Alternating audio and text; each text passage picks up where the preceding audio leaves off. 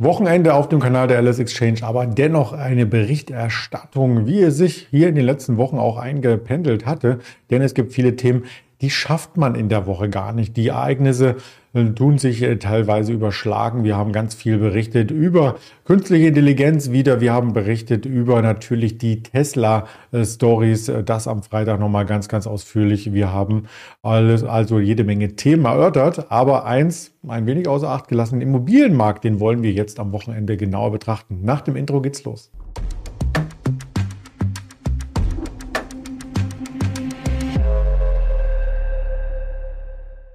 Mein Name ist Andreas Bernstein und ich freue mich, durch das Programm führen zu dürfen. Natürlich mit dem Hinweis, dass es keine Anlageentscheidung vorwegnimmt und auch keine Handelsempfehlung darstellt, sondern rein objektiv der Hinweis auf die äh, verschiedenen Fakten, die es am Kapitalmarkt zu erörtern gilt. Ja, wir haben tatsächlich hier auch gesehen, dass es am Freitag wenig Bewegung gab. Im Tief um die 15.920, im Hoch knapp über 16.000. Dazwischen pendelt sich der Markt ein und das übrigens schon in der ganzen Woche. Also man könnte auch die Woche sich einmal groß anschauen und nicht nur könnte, wir tun das jetzt einfach mal und gehen auf das Docs 3 Terminal. Das ziehe ich mir hier ein bisschen äh, kleiner zusammen, genauer, damit wir nur das Wesentliche im Fokus haben und das Wesentliche soll der DAX sein und den jetzt nicht im Tageschart dargestellt, sondern im Stundenchart. Da sieht man schon genau diese Seitwärtszone. Ich rahme es mal ein mit einem äh, Viereck die beschäftigt uns nun schon länger, respektive die ganze Woche und eigentlich auch den ganzen Juni. Hier sind wir nämlich sehr, sehr stark in den Juni hinein gestartet und haben damit die 16.000 zwar immer mal wieder äh, gesehen. Wir waren auch immer mal wieder vorbörslich, nachbörslich äh, darüber, aber am Ende gelang eben kein Ausbruch. Also dieses Viereck, das beschäftigt uns länger und wenn man das noch größer ziehen möchte und darüber haben wir mit Ingmar Königshofen äh, gesprochen am Donnerstag ist es, wenn man das allzeit Allzeithoch mal hier außer Acht lässt, eine große Seitwärtsphase, die zwar das Allzeithoch mit sich brachte, aber letzten Endes keine Trendfortsetzung. Was heißt denn eine Trendfortsetzung? Nun, das heißt, dass die Tiefpunkte, die wir im Oktober gesehen haben, dann einfach nochmal getoppt werden. Und man kann charttechnisch hier einen Aufwärtstrend skizzieren. Und wir sind zwar noch im Aufwärtstrend, aber je länger der Markt seitwärts läuft, desto wahrscheinlicher wird es, dass es zumindest an dieser Trendlinie ein Signal geben kann. Das kann entweder ein sehr, sehr starkes Long-Signal sein, dass der Markt sich abdrückt und dann eben wieder zu den Allzeithochs hinläuft. Oder es kann auch zu einem Bruch kommen. Und das würde bedeuten, das hat der Ingmar Königshofen als seinen Favorit herausgearbeitet, dass wir hier diese Seitwärtsphase verlassen und zwar auf der Unterseite und nochmal zurücklaufen. Vielleicht 15.200, 14.800, das wären so die nächsten Ziele, die man hier anlegen kann. Ja, das quasi zur Charttechnik des DAX übergeordnet. Und wenn man sich die internationalen Märkte anschaut, da war der DAX äh, ziemlich mittig und hat sich kaum verändert in dieser Woche. Eine Wochenperformance von 0,3, äh, 0,63 Prozent minus. Letzte Woche war es in etwa das Plus.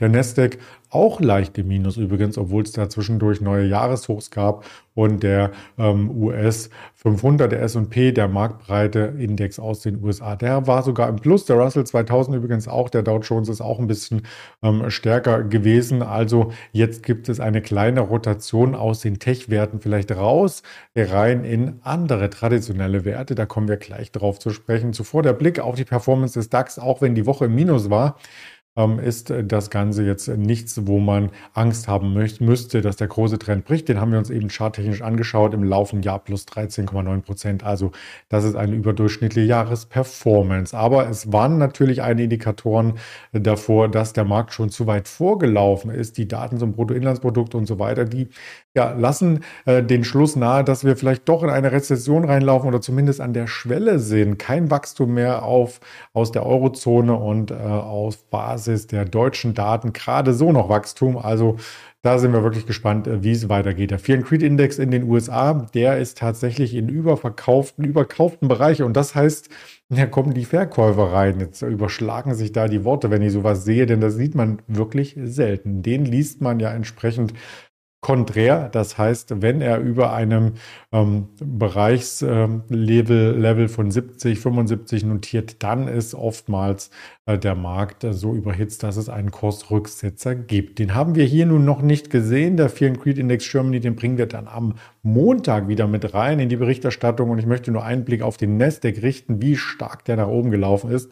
Also Jahreshoch, Jahreshoch, Jahreshoch, Jahreshoch, die ganzen letzten Wochen immer wieder äh, gesehen und kaum ein Einbremsen. Also wir sind im Grunde genommen durchgelaufen von Mitte März um die 11.800 Punkte bis jetzt 14.600. Das ist schon eine Wegstrecke. Wahnsinn. Ja, und die Rotation, die findet dennoch statt. Der Nasdaq, wenn man ganz genau reinzoomt, ist er nämlich leicht seitwärts in dieser Woche gelaufen, war ja sogar leicht im Minus, wie wir an den Indizes hier einmal resümiert hatten. Und da geht das Geld raus aus solchen Indizes oder aus Einzelwerten aus dem Technologiebereich rein in traditionelle Werte. Dazu zählen unter anderem auch die Immobilienwerte wieder. Ja, man glaubt es ja kaum. Wir haben eine Vonovia zum Beispiel am Freitag als Gewinner im DAX gehabt. Ja, das muss man sich auf der Zunge zergehen lassen. Und das ist kein Einzeltag gewesen. Die Vonovia war ja im ganzen letzten Jahr stark unter Druck. Und jetzt kommen die ersten Analysten, die sagen, okay, reicht jetzt. Jetzt stabilisiert sich vielleicht auch der Immobilienmarkt und jetzt sind genau solche Aktien wieder on vogue und man kann sie einsammeln auf einem viel, viel niedrigeren Niveau.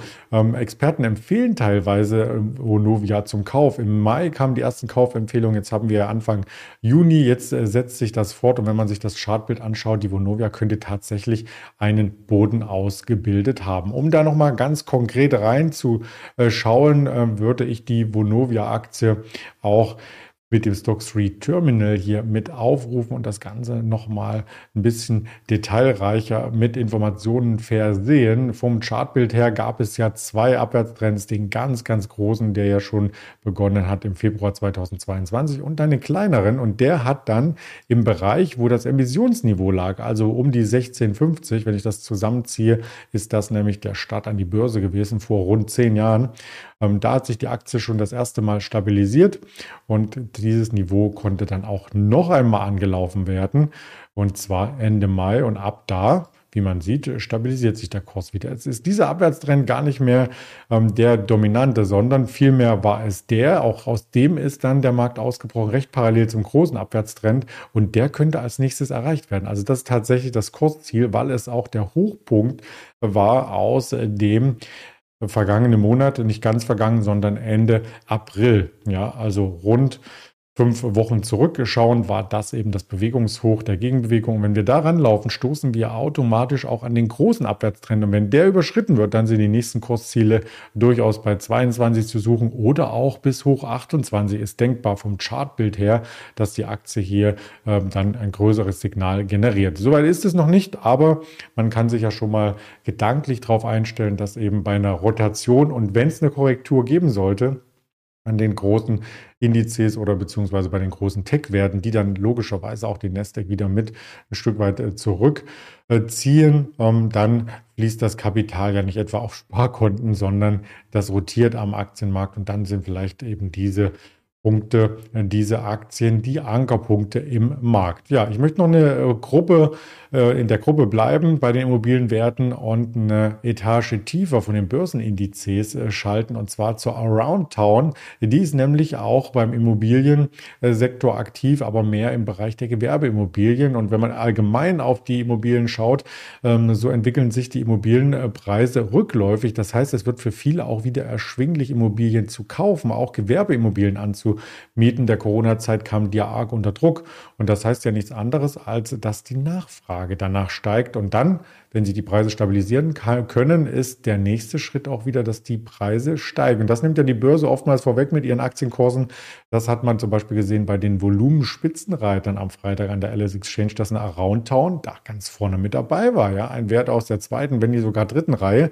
Äh, da gab es auch äh, Zahlen, ein Quartalsverlust äh, nach Steuern sind 22 Millionen Euro angefallen an Verlust. Ähm, das liest sich erstmal nicht gut, aber trotzdem reagiert ja die Aktie nicht mehr mit nach unten. Und das ist immer so ein Indiz dafür, dass alles eingepreist ist, ja, dass man das auch erwartet hatte und dass da auch der Kurs wieder ein kleines Stück nach oben kommt. Auf einem niedrigen Niveau, keine Frage, aber trotzdem ist es eine Stabilisierung und die Around Town, die wollen wir uns auch gleich mal hier im Chartbild mit anschauen, auch wieder ganz interaktiv und da ist gut zu sehen, dass hier ab den Tiefpunkten um die 88, 89 Cent jetzt schon eine Gegenerholung stattgefunden hat, bis in der Spitze 1,16, also das sind schon mal ähm, locker 30 Prozent, die die Aktie nach oben gelaufen ist. Also Übergeordnet immer noch Abwärtstrend, da brauchen wir nicht drüber zu diskutieren. Bis dahin ist auch noch viel Platz. Da würde sich die Aktie nämlich ab dem Niveau nochmal verdoppeln.